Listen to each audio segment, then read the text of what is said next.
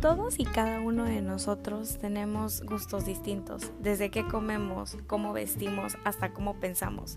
¿Te has puesto a pensar qué pasaría si los expresas? Hola, hola y te doy la bienvenida a este podcast. Yo soy Aranza Santiago y te invito a que te quedes en un episodio más de lo que sea.